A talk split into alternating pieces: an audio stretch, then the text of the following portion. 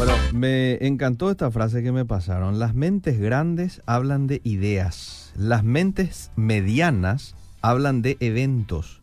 Las mentes pequeñas hablan de los demás. Esto dijo Eleanor Rosenbell. Y es momento que aquí, junto al pastor Miguel Gil, hablemos de las grandes ideas bíblicas, ¿eh? las grandes ideas que encontramos en la Biblia. Qué gusto saludarte, Pastor Miguel. ¿Cómo estás? Eliseo, querido, buenas tardes a la audiencia también. Un placer estar otra vez acá en este día lluvioso otra vez. Sí, un martes lluvioso de vuelta, este, pero estamos acá y nuestra oración va para todas aquellas personas, Pastor, que no la están pasando bien por todo este tema de la crecida.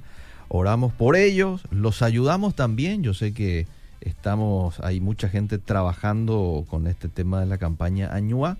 Estoy seguro que su iglesia también ha hecho una este, importante contribución y varias otras iglesias, ¿verdad? Y animamos a que las iglesias continúen un poco en esta línea, Pastor Miguel. Exactamente, Eliseo. Yo pienso muchas veces que situaciones así, eh, verlo del otro lado, ¿verdad? no del lado del sufrimiento de las personas, sino del lado de qué pueden hacer las personas que no están sufriendo este, este problema. ¿verdad? y, yo creo que lo mejor que puede hacer es acoplarse al sufrimiento de los demás de alguna u otra manera y ser un apoyo, especialmente porque hay niños y, todo lo, lo, que manejamos de las inundaciones. Así que un, una buena oportunidad para las iglesias también manifestarse, no solamente este, en oración, sino también en acción. Para la gente que pregunta un poco cuál es el, el, mecanismo, ¿verdad?, para hacer llegar este, los víveres y todas esas cosas que siempre son necesarias en estas en estos casos es a través de una iglesia local, ¿verdad? Este, Ese es un poco el, el, emprendimiento que está llevando a cabo la ASIEP, ¿verdad? Uno lleva su contribución a la iglesia y la iglesia es la que distribuye, distribuye según la zona donde está Exacto. y donde haya necesidad. Ahí está, para la gente que estuvo preguntando. Muy bien, hoy vamos a hablar de un tema que me parece muy oportuno, siempre se habla de doctrina, de sana doctrina, esto no es buena doctrina, ¿verdad? Y hoy aquí vamos a estar hablando acerca de la sana doctrina, Pastor. Es oportuno, Eliseo, porque es, una de las frases que más se escuchó en estos últimos años, especialmente en las redes sociales. Esto de la sana doctrina, inclusive hay páginas que se hacen llamar sana doctrina, no es una crítica, sino estoy este, describiendo, eh, y que se dedican a exponer lo que ellos creen que son falsas doctrinas o falsos apóstoles con nombre y apellido a través de imágenes y situaciones. Entonces, eh, de esto se va a ir hablando más y más, querido Eliseo, porque es necesario marcar hoy una línea. Esta mañana llegó a mis manos un video de un pastor en Sudáfrica que resucita muertos. Hmm. Eh, un show falso de toda falsedad, como diría alguien, eh, y que está engañando a muchas personas y que hmm. el, evangelio o las iglesias o los pastores hmm. somos salpicados este, por este hecho porque la gente piensa eh, que no son de la iglesia, piensan que todos los pastores hacen este show y este engaño y que todas las iglesias se aprovechan de la nobleza de la gente. Y entonces tenemos que marcar una línea para que la gente también sepa eh, qué iglesia es seria, qué pastor es serio y qué, qué se está predicando mm. conforme a lo que dice la palabra de Dios. Entonces, cuando hablamos de sana doctrina, eh, estamos hablando también a la par de una doctrina enferma, mm. no saludable. Y cuando nosotros consumimos algo que no es saludable, eh, lógicamente nos va a dar como resultado alguna, vamos a decir, una consecuencia de consumir algo que no es saludable. Entonces, hay frases comunes. Yo sé que a muchas personas de la iglesia, a muchos hermanos en Cristo, no les gusta mucho que se hable de doctrina, mm. porque hay un falso concepto de lo que es doctrina. Por ejemplo, frases comunes que vamos a escuchar es, yo predico a Cristo, no predico doctrina. Sí, sí. No se puede predicar a Cristo sin predicar doctrina, mm. porque Cristo es la doctrina principal mm. y la doctrina principal es Cristo. Otra frase común es, el amor une, la doctrina divide. Mm. Porque uno cree que está fomentando la unidad al desechar la doctrina. Al contrario, la doctrina permite que la unidad y el amor se fortalezca. Por eso Pablo dice, sean de un mismo sentir, una mm. fe, un, solo Señor, una, una, fe, un solo bautismo, ¿verdad? Entonces... permiso, pastor, disculpe la interrupción. Aquí me están informando de que nos sale el audio ah, qué lástima, del, del Facebook Live. Así que sí, Miki, podrías revisar un poco eso, ¿verdad? Y hay otro mensaje que me dice, el audio está saliendo despacio. Así que vamos a ver eso. Se pelea un poquito, bueno, repito, frases comunes que vamos a escuchar con respecto a la doctrina es, yo predico a Cristo, no predico doctrina. Sí, sí. Entonces, esto es una eh, alguno cree que es una sabia afirmación, pero es un error eh, predicar a Cristo sin doctrina o doctrina sin Cristo. la otra frase común es el amor une, la doctrina divide. O sea, vamos a unirnos todos porque nos amamos, no importa la doctrina. Y esto es imposible. Yo no me puedo unir en amor. O sea, puedo amarle a alguien, pero no unirme en una doctrina que a mí me divide. O sea, algo que yo no estoy de acuerdo. ¿Por qué? Mm. Por una ley lógica que dice la ley de, la no contradicción, mm. que dice que una cosa no puede ser a la vez y no ser al mismo tiempo. O sea, mm. si yo digo soltero casado, ¿Qué está eh, eh, eh, es una contradicción. La, ley de la no contradicción dice esto no puede ser o es soltero o es casado. Entonces, no se puede juntar dos doctrinas que se contradicen y decir que esto es una sola doctrina. Entonces, dice Hechos 2.42 que los primeros cristianos perseveraban en la doctrina de los apóstoles y en las oraciones. Mm. Y esta doctrina de los apóstoles es el, fundamento de lo que es la Biblia. O sea, los apóstoles, los verdaderos apóstoles, predicaron lo que Cristo les reveló. Y a partir de ahí se predica lo que los apóstoles, la doctrina conocida como la doctrina de los apóstoles, el fundamento de la fe cristiana. Mm. Entonces la doctrina es la revelación de Dios, lo que Dios pide que se enseñe, lo que se debe enseñar y lo que se aprueba dentro de la enseñanza de la Biblia. Okay. Ahora, Pablo le encarga a Tito en capítulo 2.1, mm. si puedes leer Liceo Tito 2.1, sí. el encargo que le hace Pablo al pastor Tito. Voy. Tito capítulo 2, verso 1. Verso 1. Pero tú habla lo que está de acuerdo con la sana doctrina. Ahí está. Entonces, eh, es un encargo de Pablo a, Tito mm. para que pueda enseñar o predicar lo que está de acuerdo con la sana doctrina, no aquello que no está o está en contra de la sana doctrina. Y más adelante voy a ir demostrando cómo, cómo las doctrinas enfermas o las doctrinas no saludables o las doctrinas falsas este, dañan la cosmovisión del cristiano y por eso muchas personas están viviendo en el error y mm. están eh, consecuentemente actuando en el error, mm. ¿verdad? El final de la sala doctrina es la vida. Porque Pablo le dice a Timoteo en capítulo 4, verso 16, en su primera carta, ten cuidado de ti mismo y de la doctrina. Mm. Persiste en ello, ¿en qué? En la sana doctrina. Pues haciendo esto te salvarás a ti mismo y a los que te oyeren. Es decir, la sana doctrina tiene como fin llevar la vida, la salvación, ¿verdad? A la gente. Por eso es tan importante hablar de la sana doctrina. Ahora, también la, la, sana doctrina nos guarda de la falsa doctrina, porque si existe sana doctrina o doctrina verdadera, es porque existe la falsa. Entonces, mm. eh, ¿cuál es la falsa? Aquella que nos envenena conduciéndonos al legalismo, por ejemplo, o al antinomianismo, contra la ley, ¿verdad? Actuar eh, contra la ley y que está en contra de las escrituras del diseño del carácter de Dios. O sea, hay doctrinas mm. que van totalmente en contra de lo que la Biblia enseña en todo en toda su, su, escritura, ¿verdad? En todo su contexto. Eh, contradice mm. algunas enseñanzas. Entonces, de ahí podemos inferir que es una doctrina falsa, querido Eliseo. Las enseñanzas de la Biblia no son asunto de interpretación personal, según Pedro este capítulo 1, verso 20 en adelante, mm. la sana doctrina la define Dios y Él la ha revelado. No es como a mí me parece, es como Dios la reveló. Esto es muy importante cuando hablamos de sana doctrina. Eh, tenemos que hablar de exégesis y no de eisegesis, que ya hemos explicado algunas veces, no de ira, lo vamos a volver a explicar. Eisegesis es cuando yo introduzco en la Biblia mis pensamientos, mi forma de ver las mm, cosas. Mm. Exégesis es cuando yo extraigo de la Biblia las enseñanzas principales eh, más allá de lo que yo pueda pensar o a mí me pueda parecer. Mm. Entonces, querido Liceo, la Biblia hace referencia a todo viento de doctrina, por ejemplo. Habla de doctrinas de hombres, lo que vos estabas mencionando. Habla de diferentes doctrinas. 1 mm. Timoteo 1.3. Mm. Las doctrinas de demonios. 1 Timoteo 4.1. Las doctrinas diversas y extrañas. Mm. Hebreos 13:9. Mm. También Jesús hizo referencia a los mandamientos de hombres que enseñaban como doctrina a los fariseos mm. y a la doctrina de los fariseos y de los saduceos, diciendo a sus discípulos, cuídense de la levadura de los fariseos. O sea, cuídense de la doctrina de los fariseos porque esta es una doctrina falsa. El Nuevo Testamento hace referencia a los falsos profetas. Es decir, si hay falsa doctrina, es porque también hay falsos profetas o falsos maestros. Entonces, Habla de falsos apóstoles, 2 Corintios capítulo 11. Habla de falsos maestros, 2 Pedro 2.1. Entonces, todo esto prueba que no existe ninguna duda de que la falsa doctrina son promovidos por falsos maestros o falsos profetas o falsos apóstoles.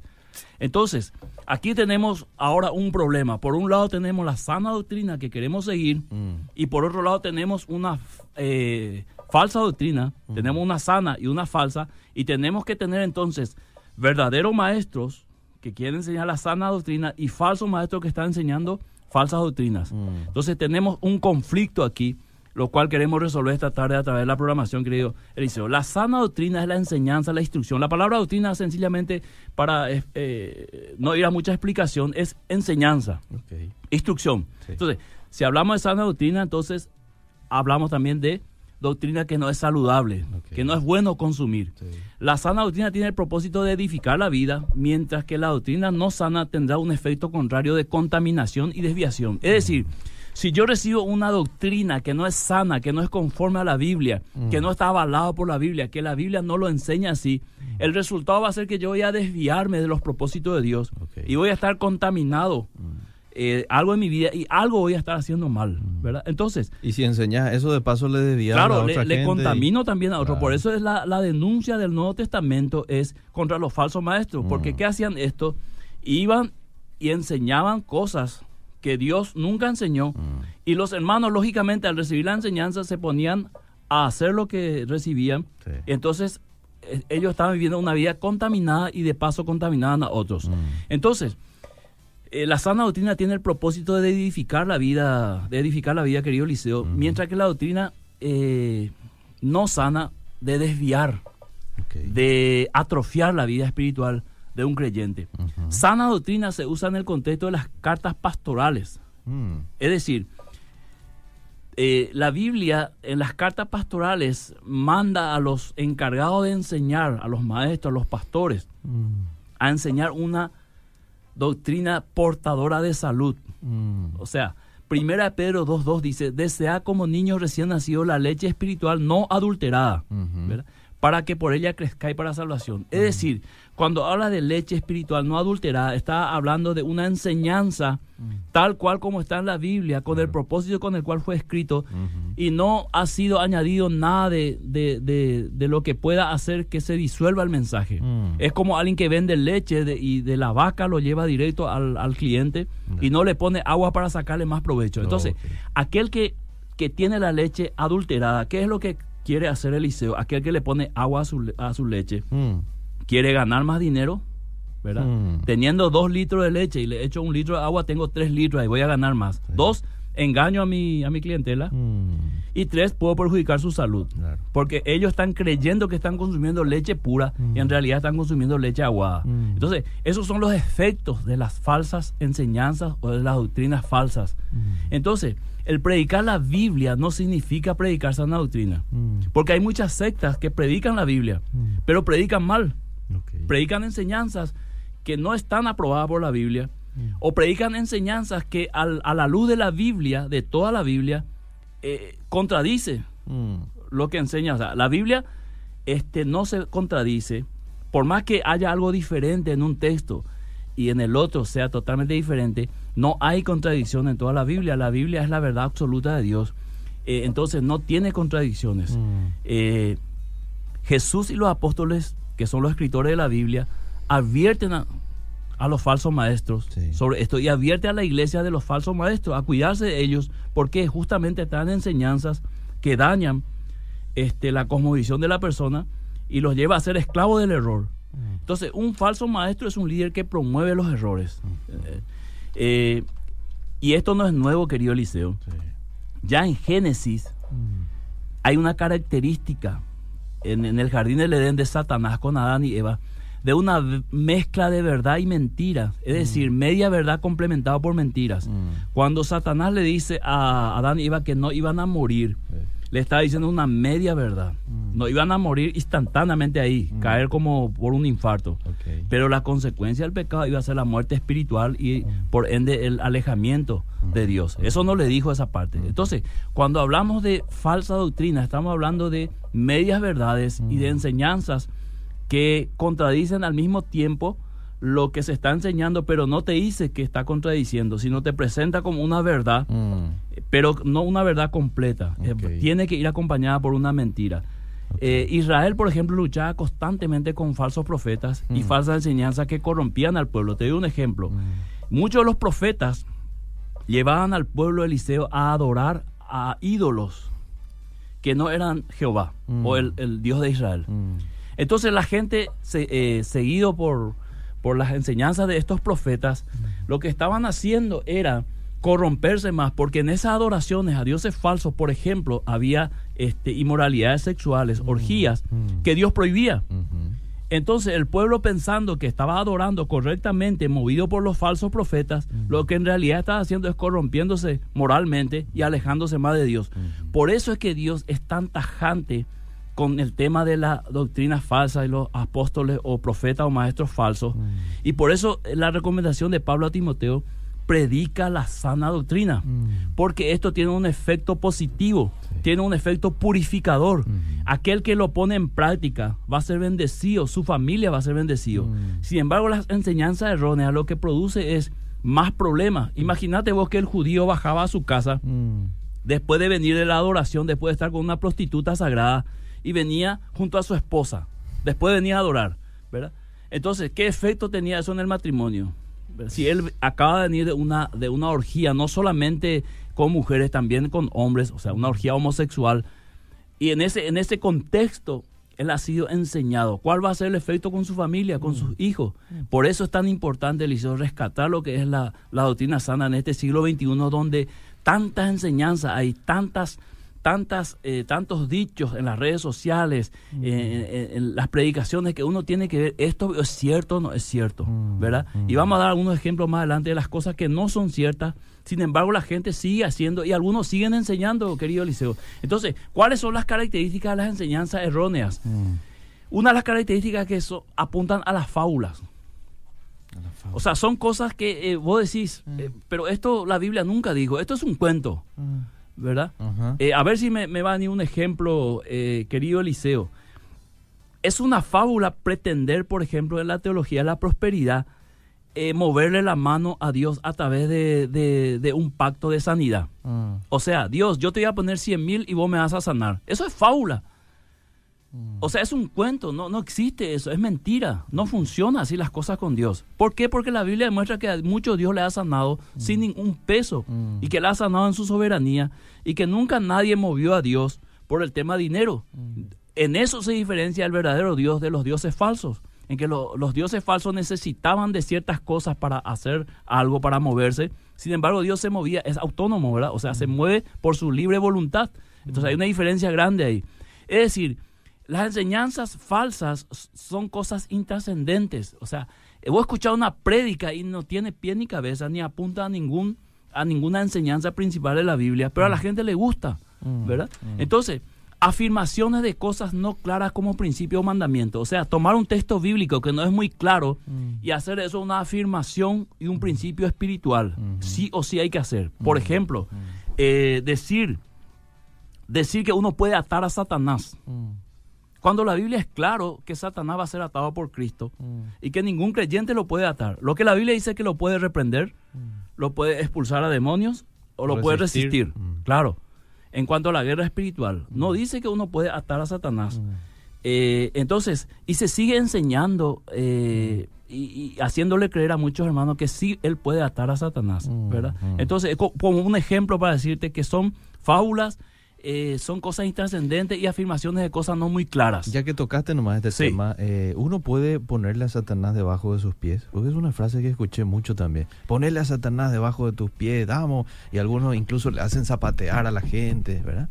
Eh, yo, yo, yo, entiendo eso como modismo, Eliseo. Mm. Espiritualmente no tiene ninguna fuerza. Mm. Si vos te vas a la palabra, a la sana doctrina, ¿sabes lo que tiene fuerza? Mm. Dice, someteo pues a Dios.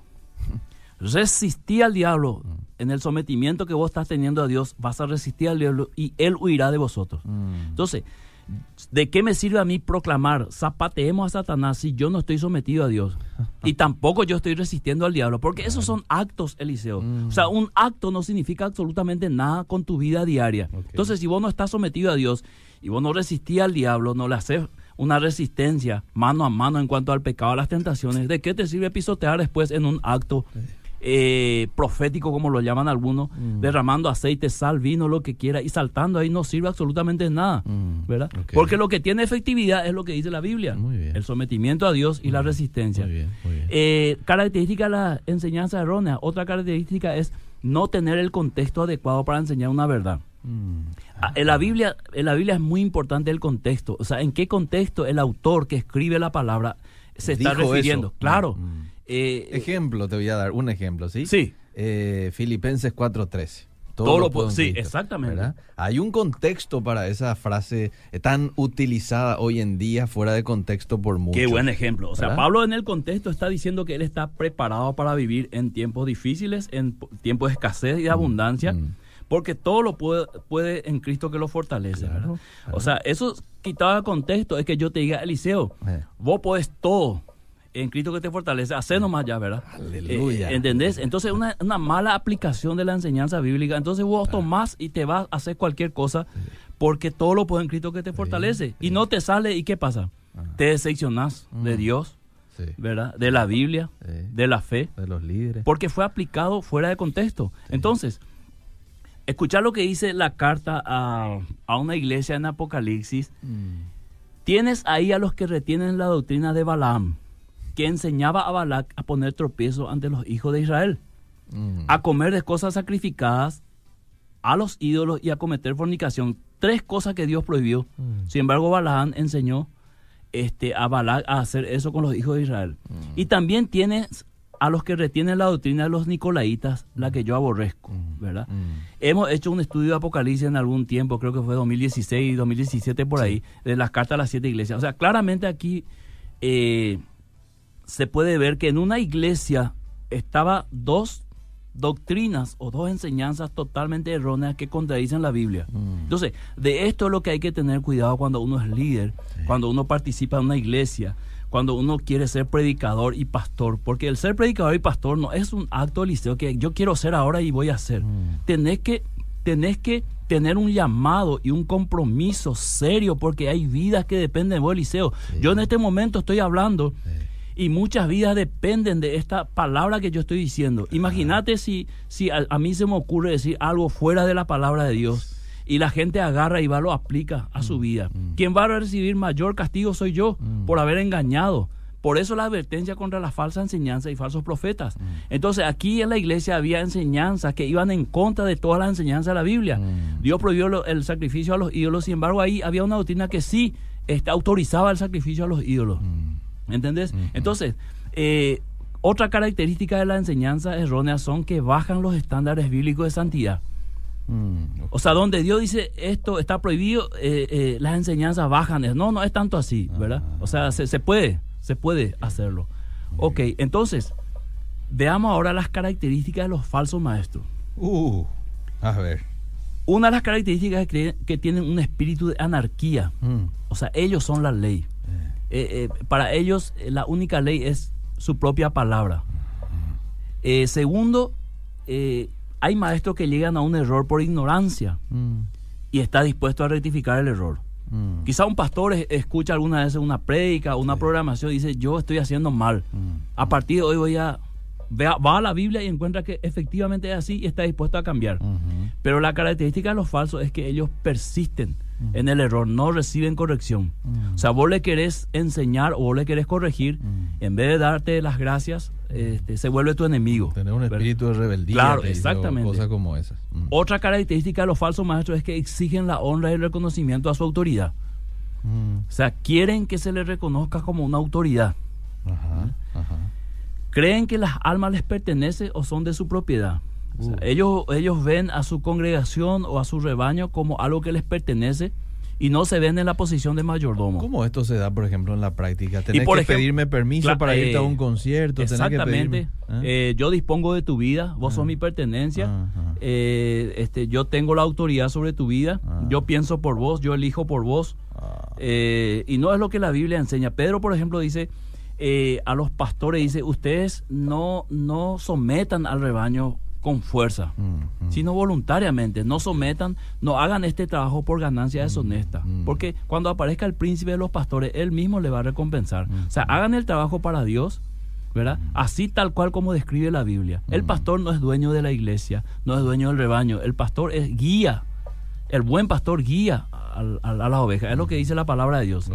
Eh, dice la Biblia que otra característica de los falsos maestros es que su Dios es el vientre, o sea, trabaja para sus propios beneficios. Mm. Es posible donde haya un falso maestro eh, lleve agua a su molino. O, fíjate que la Biblia dice su Dios es el vientre. O sea, este, su Dios es el deseo, su vanagloria propia. O sea, él busca lo suyo, no lo, que es del rebaño. busca, busca reconocimiento, busca autoridad, busca prosperidad. Claro, eh, no tanto está pensando en el rebaño. Mm. Elise, voy a parar aquí un poquito para escuchar a la audiencia y después redondeamos con algunos ejemplos de, falsa doctrina y de sana doctrina. Muy bien, eh, me parece una excelente idea, te estaba a punto de proponer porque tenemos muchísimos mensajes. Una vez yo quise ir a un concierto de eh, DJ, DJ PV y me dijeron que no podía porque no era del mismo movimiento. Ah, no era el mismo movimiento el lugar a donde él iba a ir. De la misma iglesia, Claro, el mismo, sí. Probablemente la misma denominación también, ¿verdad? Eh, ¿Usted no le diría eso a una persona, un joven de su iglesia que le dice... A esta altura mi pastorado no, querido Eliseo. Ah. ¿Sabes por qué? Porque, porque vos este, le decís no y a propósito va.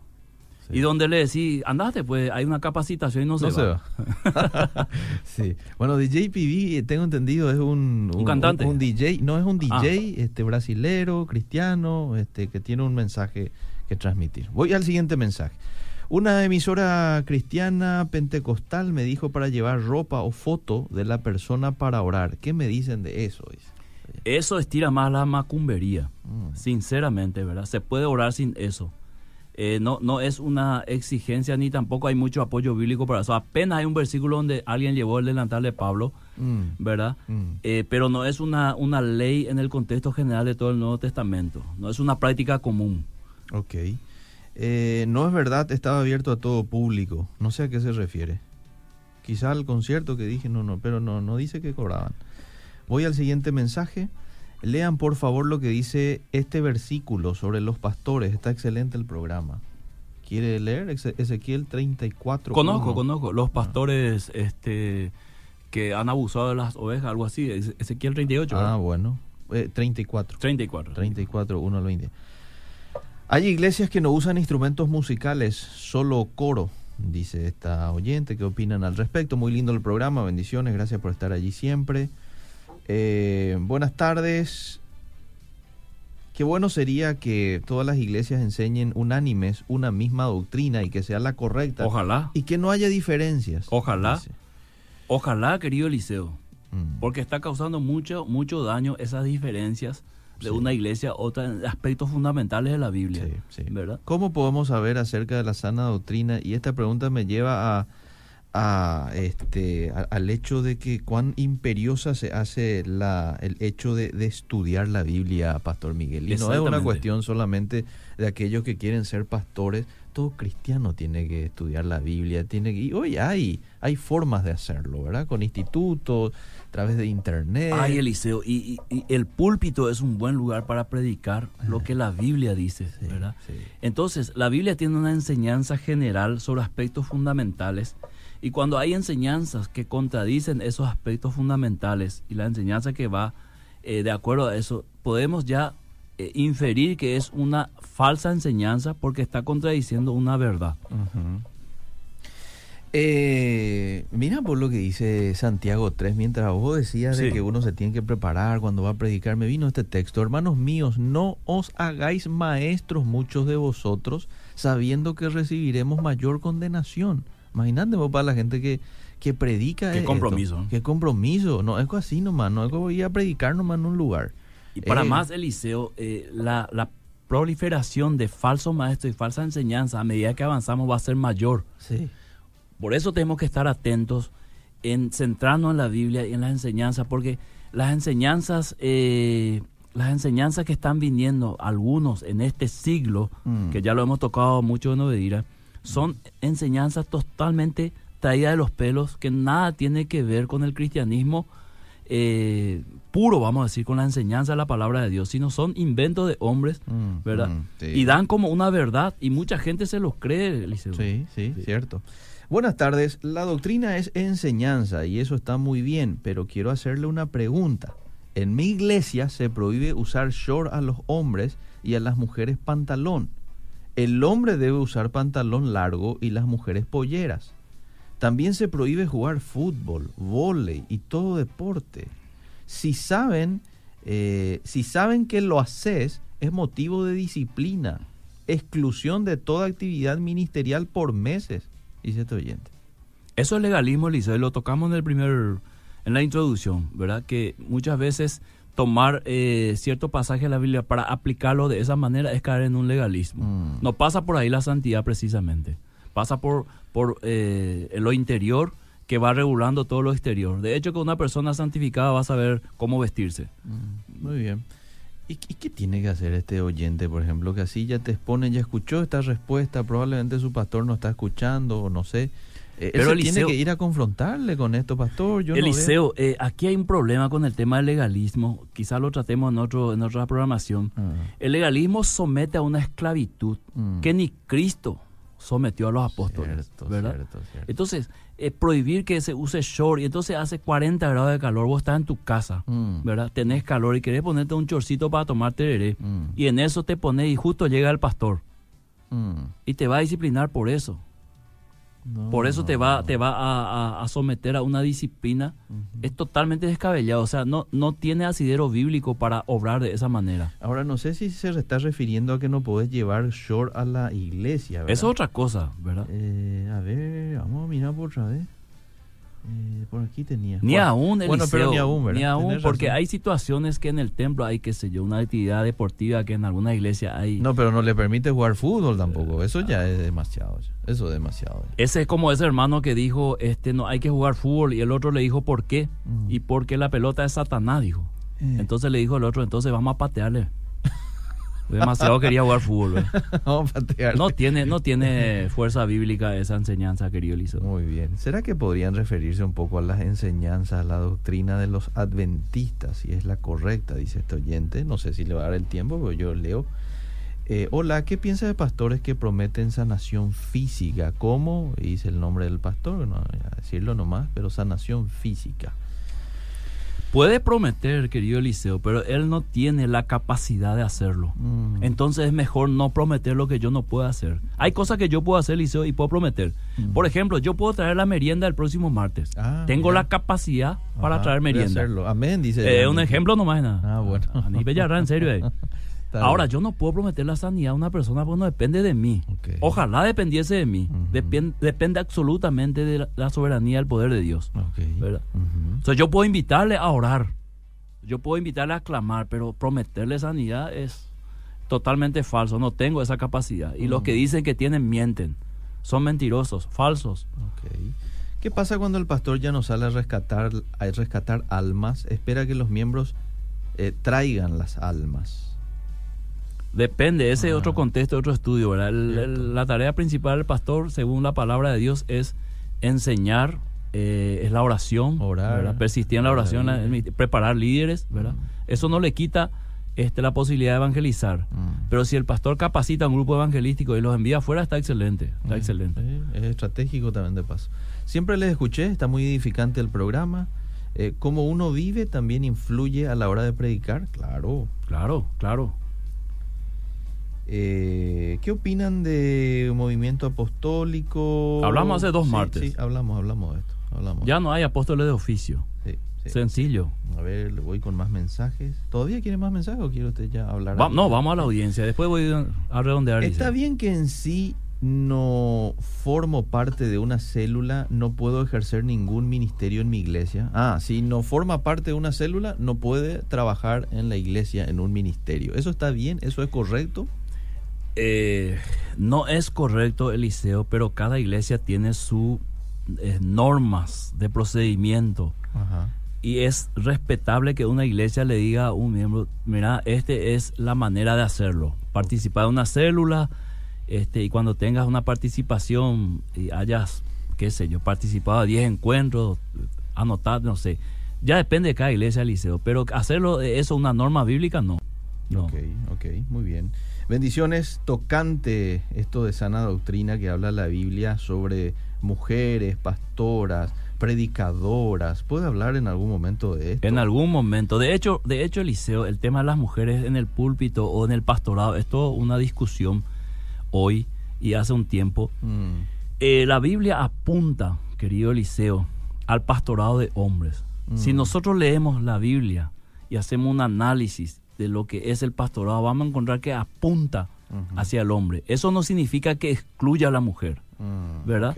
No significa que excluya a la mujer, pero apunta al pastorado hombre por muchas razones. ¿verdad? Ahora, hay situaciones donde encontramos líderes mujeres y hay situaciones donde encontramos mujeres que lideran una iglesia como pastor, mm. pero no es, vamos a decir, el, el vamos a decir, el, el estándar bíblico, Más apunta al, al, al hombre. Ok.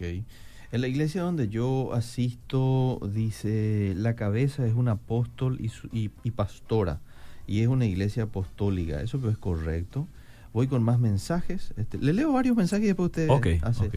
¿Puedo servir en una iglesia en la que comparto el dogma, pero tengo mis diferencias con la doctrina? excelente el programa y hay que saber cuál es la diferencia que tiene con la doctrina. Exactamente, exactamente. Yo te recomendaría que te sientas Biblia en mano y veas si hay una diferencia demasiado grande esa doctrina con la Biblia. Y luego, si querés quedarte con todo eso, ya es una decisión personal.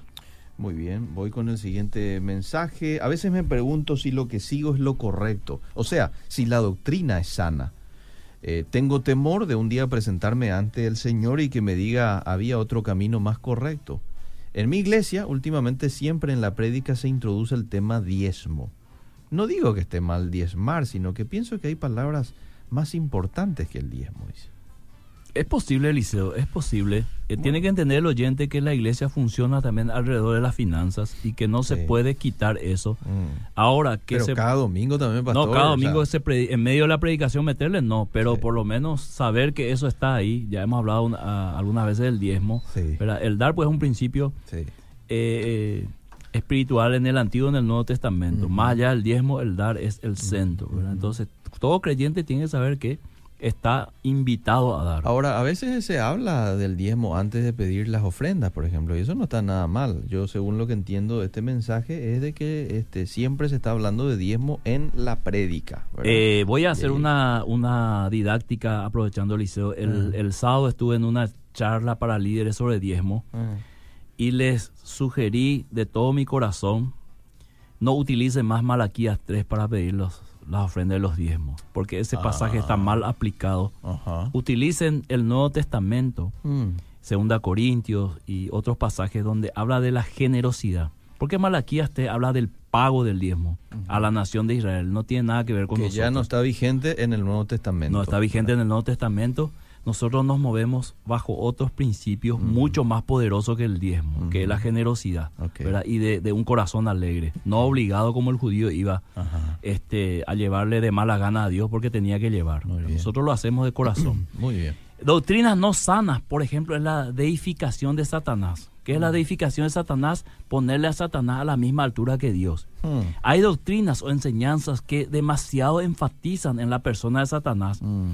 de, modo que se entienda que Satanás es tan poderoso como Dios y no es lo que la Biblia dice. La Biblia dice que él está derrotado, fue derrotado por Cristo, ¿verdad? Eh, entonces, demasiado exagerar en una enseñanza sobre la persona de Satanás entonces es caer en un error de quitarle a Dios protagonismo para darle a alguien que no tiene. que la Biblia habla de Dios. Menciona a Satanás, pero la historia bíblica, en todo su contexto, habla de Dios. También la psicología cristianizada es una falsa enseñanza. ¿Qué significa eso? Que el hombre es pecador por cuestiones externas y no internas. Eh, entonces, cuando Adán pecó y Eva pecaron, externizaron o exteriorizaron el motivo o la, causa. La mujer que me diste, la serpiente. Mm. Sin embargo, la Biblia responsabiliza al hombre de su pecado. Vos sos responsable de tu pecado delante de Dios. Entonces, es muy fácil hoy introducir ciertos espíritus a ciertos pecados y hacer que ese espíritu es el que me hace pecar, entonces yo no soy el pecador. Y la Biblia dice, nosotros somos pecadores. Mm. ¿Quién dice que yo soy pecador? Dios me acusa de ser pecador. Mm. La Biblia dice que yo estoy muerto en delitos y pecados. Entonces cuando yo digo espíritu de alcoholismo, espíritu de adulterio, mm. espíritu de tal cosa, es lo que me está haciendo pecar. No es cierto, yo estoy pecando por mi carnalidad por mi tendencia pecaminosa y me inclino a eso, Y entonces, esto también es una falsa enseñanza. Eh, oraciones a Satanás. Mm. En un culto vos podés ir a escuchar la oración está dirigida a Satanás, mm. no a Dios. Ah, Satanás, o sea, te digo. Claro, y ah. comienza a orarle a Satanás y conversa con Satanás cuando la oración en la sana doctrina tiene que estar dirigido a Dios. ¿Te imaginas Jesús enseñando? Enséñanos a orar. Ah. Le dice a los discípulos, dice, bueno, usted oraría así. Ah. Satanás, escúchame bien ahora. Ah. Vengo contra ti. No, él enseñó, Padre nuestro que está en el cielo. Y comenzó la oración, una conversación con Dios, una intimidad, una relación profunda con Dios. Que yo voy a estar orando a Satanás en pleno culto, mm. utilizando minutos preciosos y encima le ponen adoración de fondo. Y el tipo está orando a Satanás, ¿verdad? Y es una oración de toda la congregación, ora. O sea, una congregación, 100, 150 personas se reúne adoración de fondo y, le oran a Satanás. Mm. O sea, hablan con el diablo. ¿Sabe cómo se llama eso? Mm. Espiritismo, satanismo. Conversación con el diablo, ¿verdad? Canciones dirigidas a Satanás, mm. ¿verdad? Cuando la adoración tiene que ser dirigida a Dios. Acciones conforme a Satanás. Por ejemplo, vamos a evangelizar de acuerdo a Satanás. O sea, Satanás está obrando así, entonces nosotros vamos a obrar así. O sea, todos mis movimientos evangelísticos mm. está direccionado por lo que haga Satanás. Mm. Y no, esto lo trae la guerra espiritual, la guerra espiritual mal aplicada y mal enseñada. Cuando el direccionamiento del evangelismo tiene que ser de acuerdo al Espíritu Santo, que es el que mm. convence, el Espíritu Santo me tiene que guiar. No, este, algunos dicen no vamos a entrar ahí porque ese territorio de Satanás y no se van a evangelizar. Eh, ¿Me entender? Entonces, toda esta enseñanza de la, de la guerra espiritual ha traído tanta confusión y tanta falsedad en algunas áreas que ya ahora Satanás este, maneja el evangelismo porque depende cómo él está o, por dónde se mueve para que la iglesia salga a hacer el mandato que Dios le dio a hacer. Mm. Promueven el error sin arrepentimiento. Mm. O sea, eh, claramente lo que está enseñando, como la, lo que siguen enseñando la, la prosperidad, o la teología de la prosperidad, así como lo están enseñando, mm. como los que siguen algunos en el movimiento apostólico profético de esa manera que mal que están enseñando y siguen promueven el error. ¿verdad? O sea, no, no, no están sentándose con Biblia en mano y diciendo, hey, hermanos, parece que estamos errando en este aspecto, ¿verdad? No, se encierran en el error y quien le, le suministra o le, le vamos a decir, le, muestra el error, ese es su enemigo, ese es un religioso, mm. ¿verdad? Como yo seguramente soy ahora para muchas personas. Mm. Entonces, eh, esta, esta cuestión de, de la sana doctrina, Eliseo tiene que filtrar toda enseñanza. Si pasa el filtro, uno puede estar tranquilo, es una enseñanza bíblica. Si no pasa el filtro, uno puede decir, esto no está enseñado en la Biblia. Hay muchos ejemplos más, Liceo, voy a herir los mm. sentimientos y sigo diciendo, pues el mm. tema es que él llevó nuestra hora, parece. Entonces tengo que cortar aquí lastimosamente. Nos gustaría seguir conversando contigo. Este, ni sentimos estos cuarenta y tantos minutos que pasaron, ¿verdad? Este, así como usted dice, llegó nuestra hora, hay que cumplir con otras cosas.